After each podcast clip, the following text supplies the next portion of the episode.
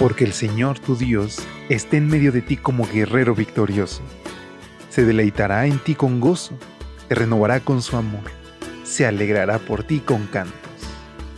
Prepárate para experimentar el poder de Dios, disfrutar de su amor y reclamar las promesas del Señor a través de esta serie de reflexiones devocionales para adultos, nuestro maravilloso Dios.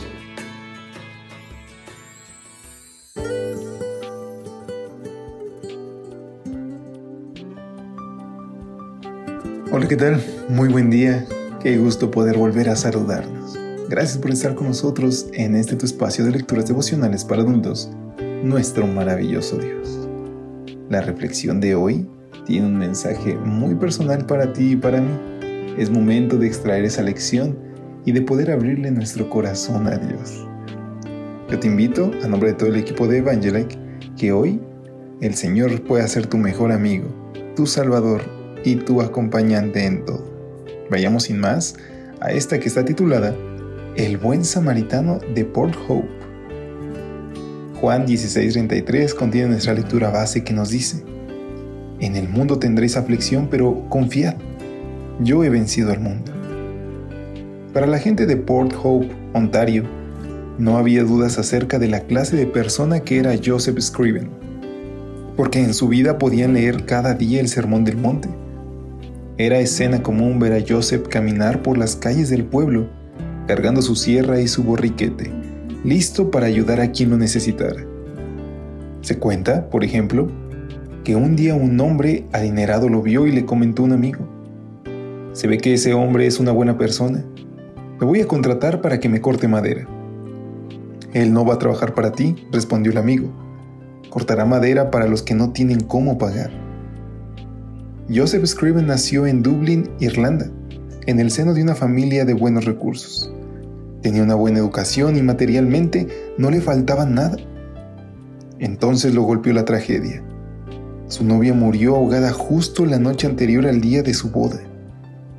Después de esta dolorosa experiencia, Joseph partió para Port Hope donde, según escribe Kenneth Osbeck, adoptó un estilo de vida diferente Compartía sus bienes y su ropa con los pobres, ayudaba a las viudas y a los enfermos y siempre estaba listo para ayudar al necesitado. Su obra humanitaria le ganó el calificativo de El buen samaritano de Port Hope. Todavía estando en Canadá, Joseph se enamoró de una joven de nombre Elisa Rocha. Ya la pareja había contemplado matrimonio cuando, repentinamente, Elisa enfermó de neumonía y poco después falleció. De nuevo, la tragedia lo había golpeado. ¿Qué lo mantuvo sirviendo a su prójimo a pesar de sus tragedias personales? La razón la encontramos en un hecho que se produjo cuando, desde Irlanda, su madre le escribió para decirle que estaba gravemente enfermo. Como no podía viajar, Joseph le escribió una carta de ánimo y la acompañó con un poema que decía, Oh, qué amigo nos es Cristo.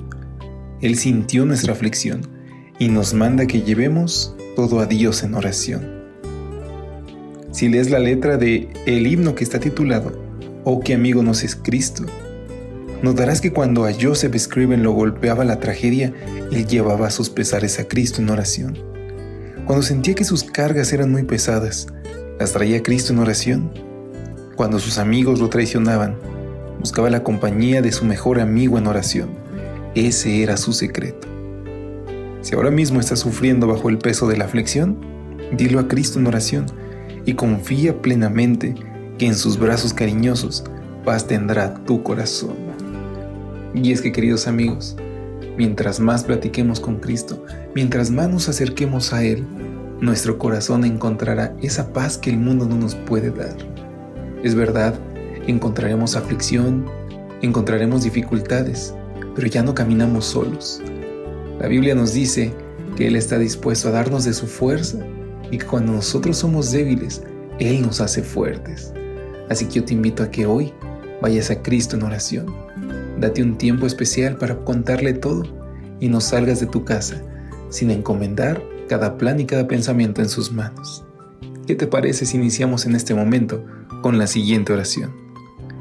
Amado Jesús, gracias por ser un amigo fiel Y gracias porque puedo llevarte todo en oración, mis pesares, mis dudas, mi aflicción, con la seguridad de que me escucharás y me responderás.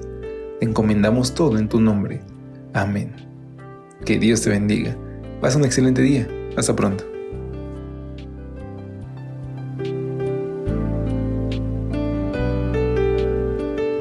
Gracias por acompañarnos. Te esperamos mañana.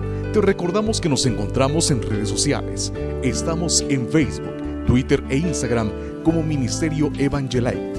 Y también puedes visitar nuestro sitio web www.evangelite.com